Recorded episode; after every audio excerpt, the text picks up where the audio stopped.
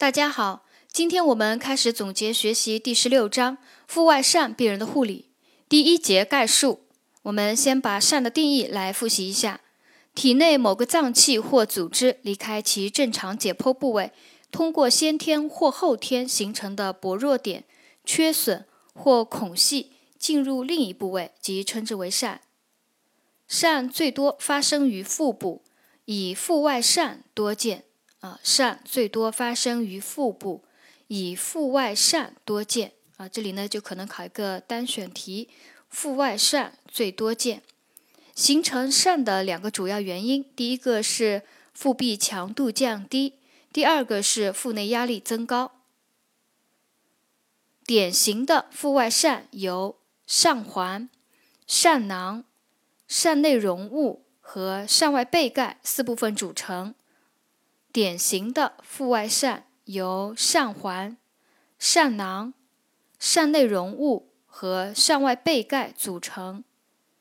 疝内容物以小肠最为多见。疝内容物以小肠最为多见。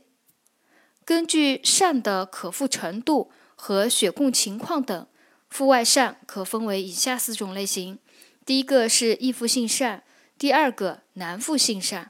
第三个嵌顿性疝，第四个狡诈性疝。呃，第一节概述呢，就这些知识点。啊，我再把它可能会考的呃考点呢，再来总结一下。第一个，疝最多发生于腹部，以腹外疝多见。第二个，形成疝的两个主要原因，呃，腹壁强度降低和腹内压力增高。第三个，典型的腹外疝，它由疝环、疝囊。扇内容物和扇外背盖四部分组成。啊，下面一个考点：扇内容物以小肠最为多见。扇内容物以小肠最为多见。最后一个知识点呢，就是扇的呃分型，它分四个类型：易复性扇、难复性扇、嵌顿性扇和狡诈性扇，是根据扇的可复程度和血供情况来分类的。分四个类型：易复性善、难复性善、嵌顿性善和狡诈性善。第一节概述呢，我们今天就总结学习到这里。